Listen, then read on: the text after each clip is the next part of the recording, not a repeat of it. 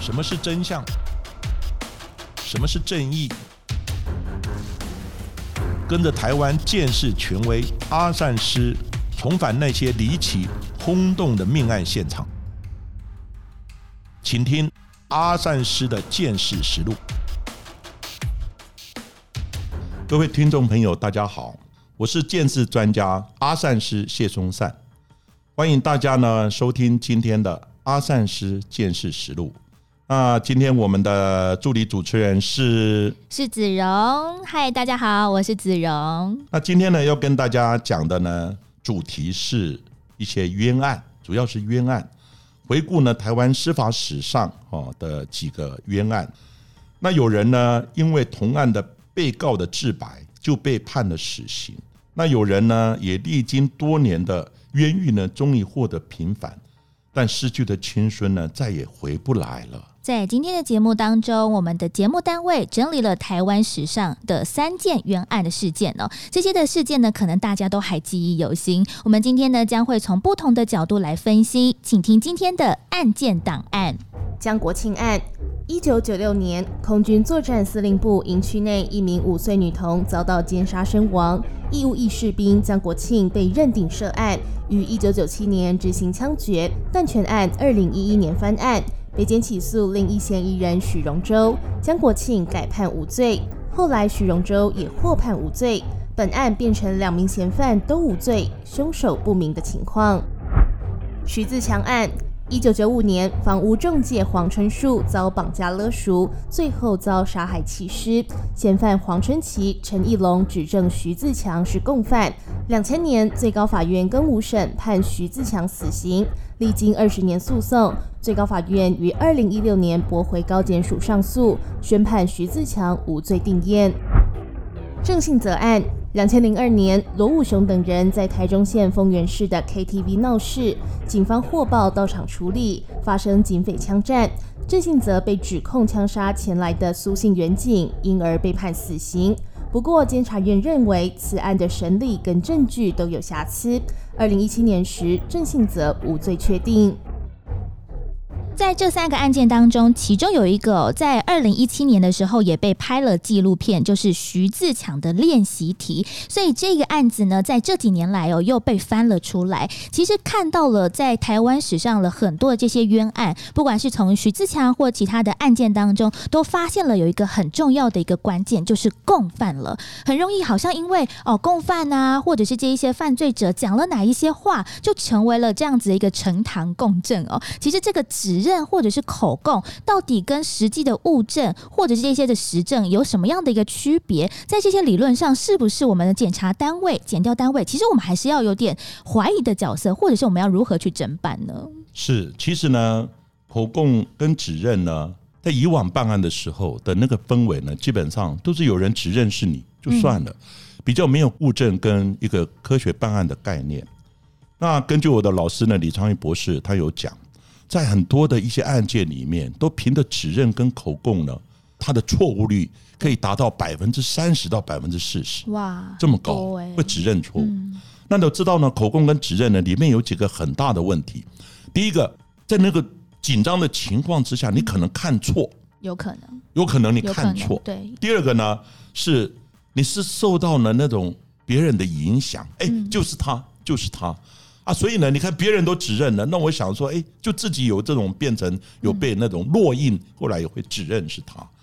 所以呢，指认跟口供，还有呢，有一种情况是别人都指认，而且在同一张纸上，根据那个人的照片。其他人都指认都签名了，那你要不要继续签下去？嗯，这种有一点变成是被影响到了。哎，大家都讲我为什么要跟人家不一样？因为有其他人指认了，我是不是也跟着指认？会有一种啊，反正大家都这样，错的不会是我一个人啦，这样子大家都一起错，所以啊，指认呢，在很多的办案的历程之中，早期比较不重视证据物证这一部分，所以呢，很多是凭的指认来的。那根据我们刑事诉讼法一百五十四条。有罪无罪呢？我们要依据呢这个证据呢来认定之，哈，就是犯罪事实应依证据来认定之，没有证据呢不得认定犯罪事实。但是指认呢，因为它错误率很高，而且呢影响很大，所以呢到现在呢，大半我们比较重视科学证据这一部分，所以才发现有很多以前判决的案子，哦，基本上都发生了问题。尤其像那个徐志强的案子，徐志强的案子呢，最重要也是他被指认了，有两个嫌犯哦指认他就是有一起犯这个案子。可是后来呢，这个嫌犯后来又翻供。那徐志强自己讲，当时他在哦，就是岳母的那个槟榔摊呐，哦，在那边照顾啊等等。那事后呢，他完全没有到现场去。所以呢，到底有没有到现场去，就变成没有其他相关的证据，只有证人的指认。那证人后来也翻供了，他说这个指认当时是因为想要拖延案件，因为他们是一个掳人勒赎失票的案子，当时是唯一死刑。对。所以威胁他想说，我呢是不是能够拖延时间求活一下，然后来指认。那个徐志强也是犯这个案子，当时有这样的一个概念，可是这个案子也拖了很久。对啊，其实这样听起来哦，真的一席话的影响力真的非常的大。但是其实这个就是另外一个关键哦，因为其实指认这件事情有很多不同的因素，包含像是我们这个案件当中，就是其他两个嫌犯想要拖延时间，拉别人下水来，可能让他们自己的这些证据啊或者什么稍微减少一点点。但是我觉得物证还是很重要的，没有物证也能判罪吗？当然，物证是很重要，在整个刑案的那种审判上面，物证是一个判案的基础。嗯，所以我刚刚也提到呢，犯罪事实要以证据来认定，这个叫无罪推定。所以没有证据，以现在的氛围，基本上呢就是无罪的。嗯，可是呢，在早期，大半呢比较不重视物证科学，哦，就是鉴识科学。所以呢，早期比较重视什么？重视呢就是刑求。有人证、有口供啊等等，所以呢就有刑求逼供的状况。所以呢，早期呢，我刚毕业的时候，嗯，哦，那我听到学长说，哎，弄一个科学办案。当时我想说，什么科学办案？嗯，早期的科学办案等于刑求逼供。哇，这个就是刑求，然后他就会讲为什么快、很准，又快又狠又准，因为每一个人都怕被打，所以呢，一打的时候马上就讲，尤其是对小偷。我们最喜欢打，因为小偷呢，他不可能这么倒霉，我就偷这一件就被你抓了。他可能做了一百件，所以以前是怎么打一次就讲一件，打两次就讲两讲两件，这是事实啊。我们就看我们的历史案件，《包公传》。包公以前办案大刑事后，你不讲从实招供，你不讲大刑事后，这个就是刑求啊。所以刑求是有历史的这种渊源的，而且还让我想到另外一个画面，我们都看过《还珠格格》，这当中有一个容嬷嬷，她也都拿针扎手指头啊，这个就是刑求啊。那个其实看了真的很可怕，如果是我，我也会赶快承认是我啊。所以以前的哈办案的是这样的，我先有线索，我就抓人来，抓来以后呢，然后就是逼供。逼供之后呢，再来找证据。嗯，那万一没有证据，他认为说证据可能毁灭掉了，还是怎么样等等，哎，就是你干的，反正你都承认了。对，可是现在的真正的科学办案是要先从物证，先从现场为出发，然后收集相关的物证，然后从物证慢慢的去推理、重建、分析，最后找到人，对，找到人，然后再把人找来。嗯，当然找来，刚开始他一定不会承认，我们再把物证展现在他前面。这个物证怎么样？你作何解释？让他呢百口莫辩。即使他还说不是我干的，不是我干的，没关系，就送到法院嘛，就把物证跟人一起移送法院，由法官根据这个物证分析的状况、跟鉴定的结果，还有重建哦这样的一个答案呢，来看到底由法官的心证来认定他是不是有罪嘛。就变成这样子，让证据来说话，让证据来说，这才是真正的科学办案啊！在早期的这些科学办案都只求快、很准。其实我们一般的民众会有很多的这些不同的疑虑，包含了像是在这几年来有很多的这些说法，就是为什么要这样子寻求我们这些的可能是嫌疑犯呢？是不是他们警方受到了某一些不得不快速破案的压力，或者是上级的这些指示，就赶快啊，至少先抓一个人出来就好了啦。那后面这些问。问题我们再处理再说啊，所以这个行求其实有一些压力存在吧。当然啦，从我刚刚讲过，它是一个有历史的渊源的。从包公的开始一直到现在，基本上都是走行求的路线，因为早期比较没有那种科学的概念。那行求呢，其实我是比喻啊，做一个开玩笑。嗯，如果我们是被害人的家属，如果呢，你今天嫌犯抓到了，在警察单位，你一看到他的时候，想让我家人这样的。非常的悲惨被你杀害的时候，你第一件想做的事情是什么？气愤，先把他打死再说。打一顿嘛，对不对？对一定啊人家打一顿，甚至很可能会把他给打死一定，这是人性。嗯，被害人的家族会这样气愤，但是嫌犯也是一样，嫌犯怕被打，所以他不管以后嗯，到底关几年，他不管，他就希望在警察侦查的时候，希望就不要被打。因此呢，你打他一下，他就讲。所以我刚刚讲讲过呢，小偷打一件讲讲一件，打两件讲。所以呢，那时候会常常发生呢，就是会有重复破案的。哦，哎，所以重复破案的，哎，结果你也讲了，也 cover 到这一件，结果呢，我在别的地方也 cover 到这一件，就一案双破。那这样不是很尴尬吗？那这个里面又背后就是讲在有没有破案的压力，的确是有，也牵扯到警察讲实在有没有吃案。因为我从实务单位退下来，以前呢，我们在实务单位基本上我们就是要看破案率。所谓破案率，就是你的分母发生多少，你破获多少叫破案率。所以你现在依据这样的数学逻辑，分母是要越少越好，分子越大越好。越大越好。所以呢，破案率有曾经超过百分之一百的。怎么来的啊？那就有牵扯到，就是说，可能这个月发生十件，可是这个月呢，我抓到十个嫌犯，我破了以前的旧案，哦这个就会超过百分之一百。警察的确是有破案的压力，没有错。在早期好像真的听老师这样讲哦，都是比较逆向式的一种破案的方法。我们先抓到人，然后再去找证据。现在呢是证据找到之后，再往后面推。所以其实我们在这个口供或供词当中，其实也要把我们的证据一并加进来，才不会把我们这些可能很重要的关键遗漏掉。哎，是的，在今天的节目当中哦，谈到了很多冤狱的案子。其实，在台湾冤狱的案子还有其他件哦，包含了像是呢，在一九八九年曾经呢也被判了八次死刑的这个黄志成的案子。其实他自己哦就在这样子跟媒体啊表述的过程当中说到了，第一个法官已经判了他死刑，第二个也判了死刑，他总共被判了八次死刑呢。那在后面的法官又判他是冤枉无罪的，那后面那个法官怎么那么勇敢，他去扛了这些责任，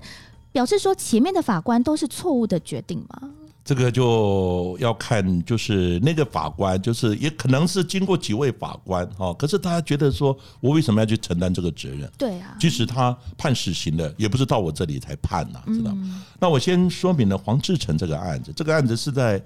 一九八九年，就是有一个已经离职的一个台南市的教育局的一个社教科科长呢，诚信的科长，结果呢有一天遭人杀害了。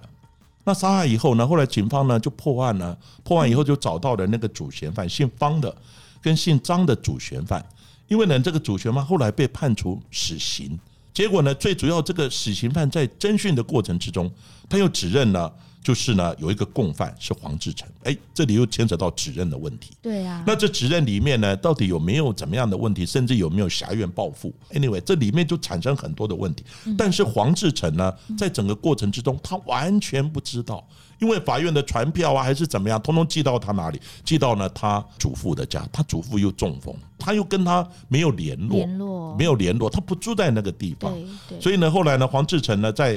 八十三年，就一九九四年的时候呢，在这过程之中四年了，就是案发呢，从一九八九呢到一九九四，案发有将近四年，他完全不知情。嗯，结果呢，他中途呢还结婚了，还生小孩，然后呢还去报户口。你通缉犯，你怎么敢这样子？这样子大张旗鼓的，呃，明目张胆的去哦要报户口啊等等，而且讲的都是用真名的。嗯，结果呢，后来呢，哎，警方查的得到消息以后，发现，哎，他这个就是黄志成，因为呢他没有到案，又人家指认，指认之后呢，后来警察呢就到他家里面，他也没跑啊，也没躲啊，嗯。就到家里面就说，哎，某某人，就是你是不是涉及到一个案子，请到警察局说明一下。他完全不知道，所以呢，后来说好，他就抱着小孩啊，还抱着小孩，就到警察局，他说没有问题，跟他太太讲没有问题，很快的我就会回来，因为他完全不知道到底发生什么事情，而且他被通缉了，他也不知道，所以呢，后来他到警察局，结果很快呢就被移送了，被收押了，被收押以后那时候才二十七岁，二十七岁呢，结果呢后来呢，他总共被收押了九年多，判了八次的死刑。嗯，那这八次死刑就牵扯到刚刚主持人你问的，就是说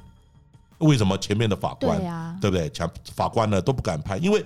最主要这个案子是没有任何证据，就只有指认。嗯，那指认我们怎么样判断他对还是错？对，那如果你说你要平反掉的时候，你要平反掉的，你要讲他没有就是没有犯罪的证据。可是这个案子是什么都没有啊，只有指认了。那指认后来这两个呢，因为是是那个死刑犯已经枪决掉了，死无对证了，哇，没有人可以再作证了。那好，如果这两个在伏法之前，他又指认说啊，这个黄志成哦就是嫌犯，请问你要帮他平反，你如何平反？对啊，你认为他无罪，你要找出无罪的证据，可是什么都没有啊。那很多的这个八字的死刑就想说，哎，学长这样判，我也这样判。我想这是人之常情。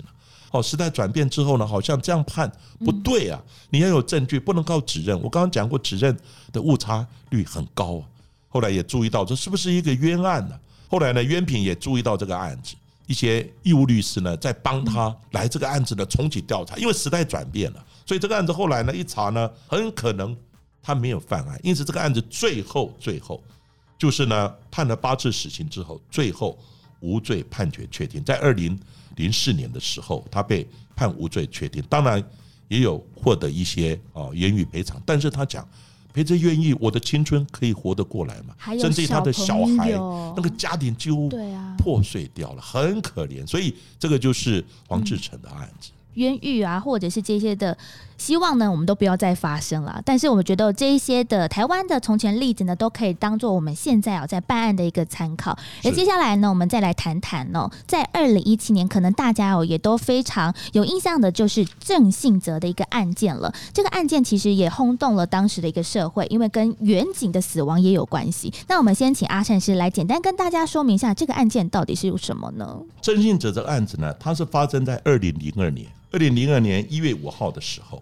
有一个老大叫罗武雄，嗯，哦，然后呢带着小弟郑信哲，哦，还有几个朋友一起到呢台中那个就是那时候台中县十三乙 KTV 去唱歌。他总共身上带了四把枪，他中途两把枪交给小弟，小弟也承认。但问题是哪一把枪交给小弟，不得而知。结果过程呢，他觉得服务小姐一直一直一直一直走掉，服务不好，不高兴，对，他就呢首先对着天花板开了三枪。示威，示威，开了三枪，当然这个 KTV 赶快就经理什么过来赔不是啊，然后就怎么样啊，再调人过来服务啊等等，对。结果呢，再过一阵子呢，慢慢他又因为可能是有一点喝帮了，然后呢，可能呃脾气也不是很好，那后来呢又不高兴了，又看人又少了，然后呢又对着桌上的酒瓶，砰又开了一枪。结果这两枪事后鉴定呢是不同的枪支，不同的枪支，而且都是制式的。结果呢后来呢 KTV 就报案了，报完以后远警就来了，远警就来了。那有四位远警呢到达现场，那其中呢有一位远警呢就是叫苏宪批。那这个案子呢，其实我们有一点应该检讨的，就是当时远警认为说，当时的讯息大概只有一个人一把枪，嗯，好，所以呢，他们可能忽略了没有穿防弹衣，哦，大哦意了啦，对，可能认为说我有四个人，那啊要抓一个人一把枪太简单了而，且是警察哎、不知道他有四把枪，好，嗯结果呢，苏建斌就进入了，然后大声喝令，所有人不要动，等等。没多久就听到有枪声，不知道谁开的，然后呢，就是一阵的警匪枪战。结束的时候就发现老大死了，身中两枪，远景身中三枪，殉职了。最后枪战结束之后，然后呢，在门口的远景喝令所有的人爬出来，所有的人就就慢慢爬爬出来，爬出来之后，警察呢就进入。可是现在的最大的问题是，到底呢远景是谁打死的？这是最大的争议。嗯，那小弟呢？我刚刚讲过，老大有四把枪，不可能拿四把枪嘛。那中途有两把枪交给小弟，那小弟也搞不清楚到底是哪两把是制式改造的，哪两把枪不知道。结果呢，他有讲，他说呢，他要爬出来之前呢，也怕被远警查获身上有枪，所以他把一把枪丢在地上，一把枪丢在垃圾桶。那远景呢？他刚开始也怕这个老大是不是突然的装死拿枪出来，所以呢踢踢他，哎，发现不动了，所以呢他就把他旁边的两把枪跟地面的两把枪，其中有一把枪就在垃圾桶，他把这四把枪就捡起来放在那个沙发椅上，然后呢拍了一张照片。可是呢，他对这四把枪捡的位置呢，到底有没有印象？哦，就可能会有一些争议。不过最后呢，这四把枪鉴定出来，其中有一把制式克拉克的枪支，就是打死远景的。嗯，那打死远景呢？那现在这一把枪呢，经过鉴定呢，经过他在那个沙发椅上拍了一张照片，结果呢，看到那一把枪就是卡弹的枪。然后呢，远景讲这一把枪我很有印象，就是从垃圾桶里面捡起来的。这个小弟呢，郑信哲，他讲了，他要爬出来之前，一把枪丢在地上，一把枪丢在垃圾桶，所以就这样连起来了。对呀，所以郑信哲他就百口莫辩，而且呢，他在警察单位讯问的时候，嗯，疑似了，疑似可能有被刑酒，最后他承认了，他说我有对远景开枪，因此他就被判处死刑，等待执行。可是呢，后来一到法院的时候，他就翻供了。嗯，他说我没有对远景开枪啊。他说呢，这个案子刚开始我通通没有开枪，到底他有没有开枪，就变成罗生门。对呀，对对，而且呢，我们的远景是身中三枪。其实这三枪呢，其实就有一个关键，就是我们的枪是哪一支，是谁拿的，然后我们的开枪的位置，其实也有很多众说纷纭的说法。哎，对，所以呢，这个案子重点是远景中了三枪。那三枪呢，其中我叙述一下哈，大家用想象的，就那个人站着，第一枪呢是从右眼下进入，然后卡到呢后颈椎。嗯，第二枪呢是从头顶右头侧右侧，打进去，也卡到后颈椎。第三枪是从右胸斜的打进去以后呢，打到肝脏。嗯，这三枪是致命的那种枪伤。这个书信远景呢，他站的位置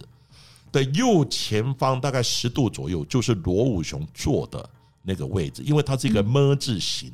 么字形，所以呢，远景是站在么字形那个么的口的地方，那前面就有那个那个就是桌子，就是喝酒的啊那个桌子，因为它是一个么字形。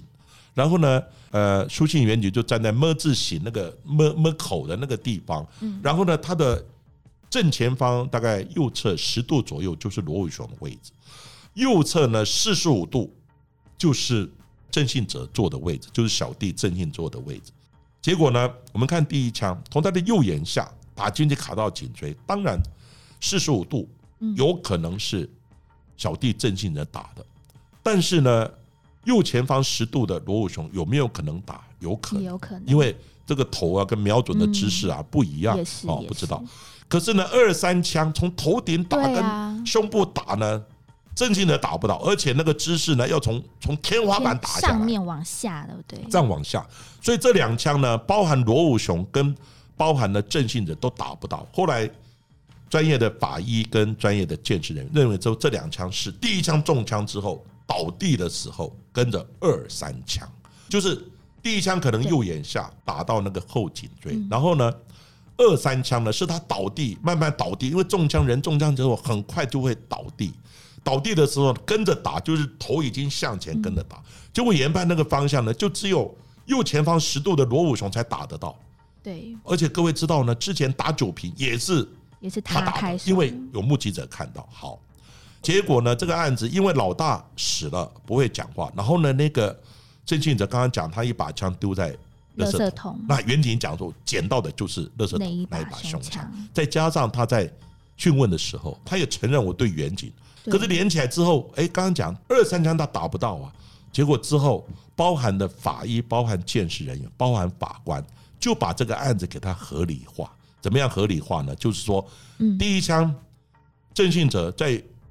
那个苏庆远景右前方四十五度的地方呢，先打中远景，对，结果呢，后来他站起来跳过两个人。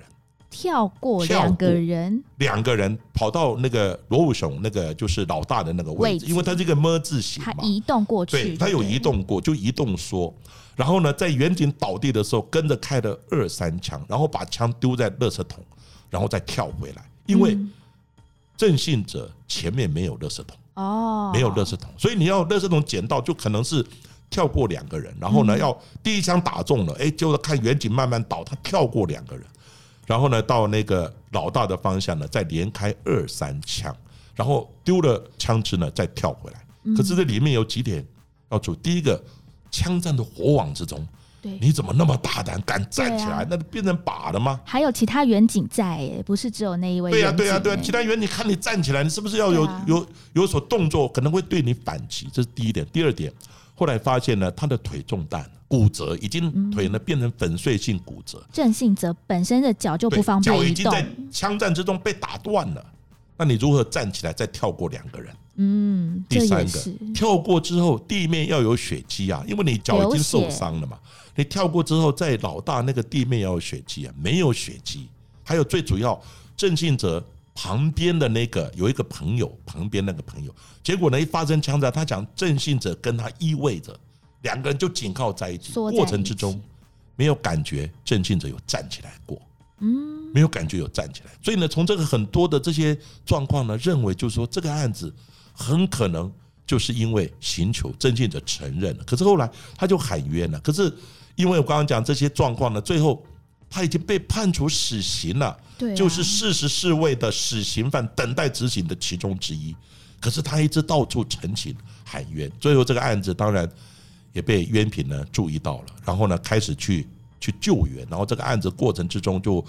从很多的一些状况啊、很多的证据啊、很多的一些逻辑啊，跟这种推论，认为实在不太可能，到最后这个案子呢，终于嗯。终于呢被平反，而郑信者呢最后呢被判无罪，而这个案子最主要的起端呢，本来是提了很多的非常上诉再审，都被打枪。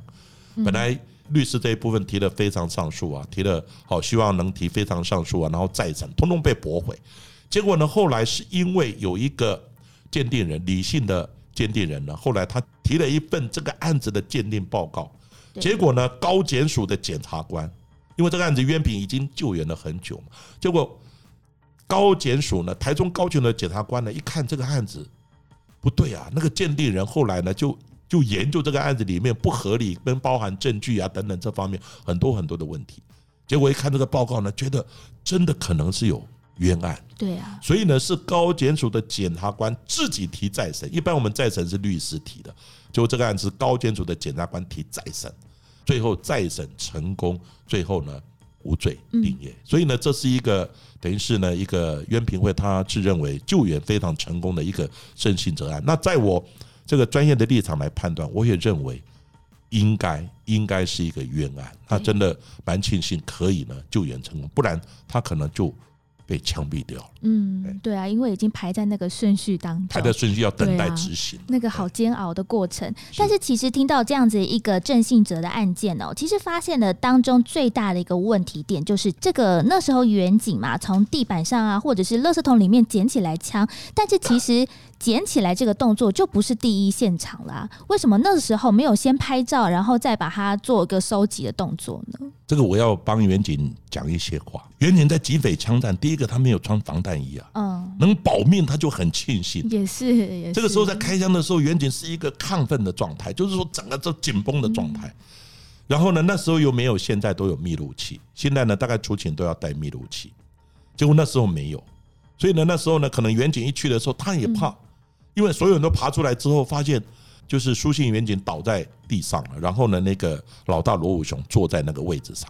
他就是慢慢的趋近了，然后举枪警戒，踢踢看那个罗武雄有没有可能装死，说不定他就装死啊你靠近的时候拿枪在打你，这就有可能发生了。所以呢，在那种紧张的状况之下，那种枪战庆训存活的的状况之下，他就完全忘了说现场该怎么做了。讲明的对这个就有一点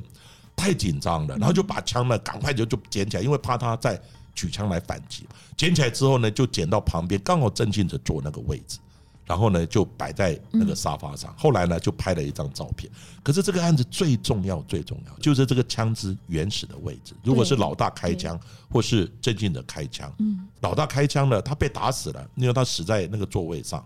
打死了之后，他枪就要掉了，说不定刚好就掉在垃圾桶，因为他前面才有垃圾桶，也有可能。那是不是掉在垃圾桶，然后怎么样呢？所以当时如果有把枪支的定位定下来，或者是说把人先送走的枪支不捡起来，嗯这个案子大概都有救了，对啊，就大概可以理清。所以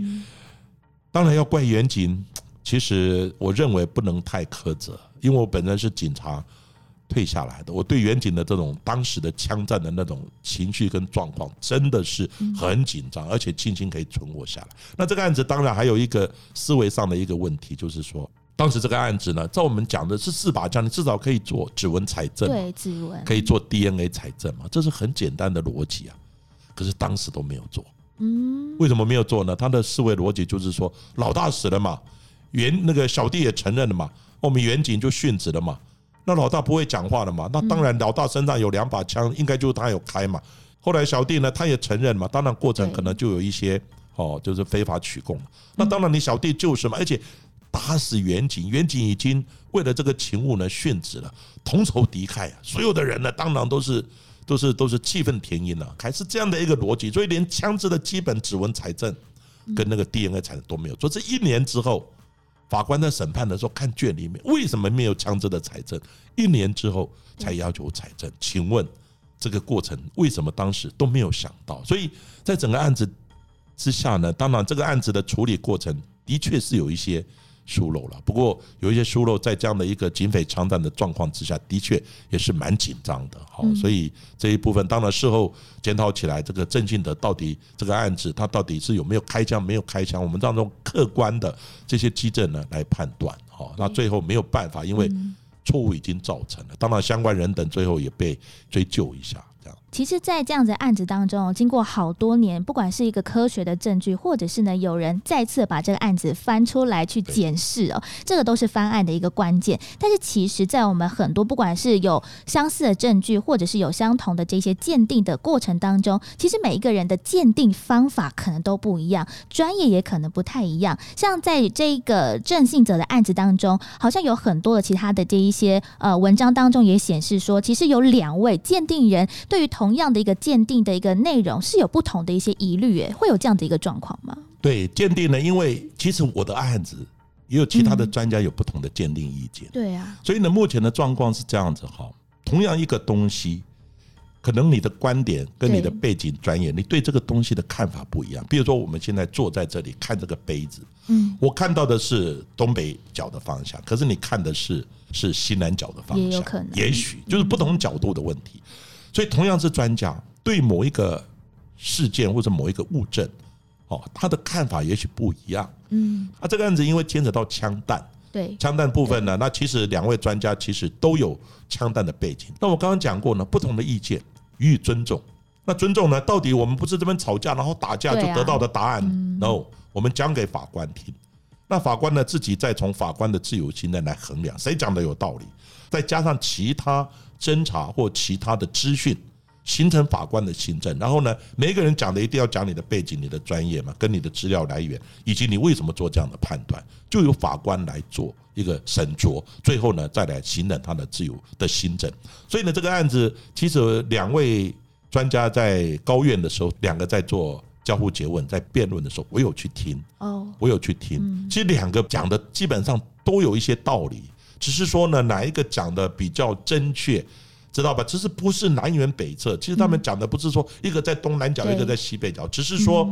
一个比较倾向于不能完全证明是罗武雄，也没有排除，也没有排除，然后比较倾向于正信者的方向。但是呢，另外一位专家他讲说，就是罗武雄那个方向，就是罗武琼开的。只是这样子而已。当然，最后呢，这个案子就刚刚讲了，我们叙述那么多，最后法官的亲证两个之中，谁听的有比较有道理？对。而且这个案子呢，也是检察官根据呢两位的那个鉴定人之一呢，他提出的那个专业看法，检察官认为他讲的有道理啊。所以呢，这个案子是检察官提起再审的，是很特别的。一般都是律师提起再审，那或者说提起非常上诉。可是这个是检察官讲明的，认为自己的。同事错误了，打自己的脸，然后案子再重启调查，非常特别。好，这个案子到最后，同样一件事情，同样的物证，可能不同单位或不同的专家有不同的看法，不同的鉴定结论。我认为这是常态，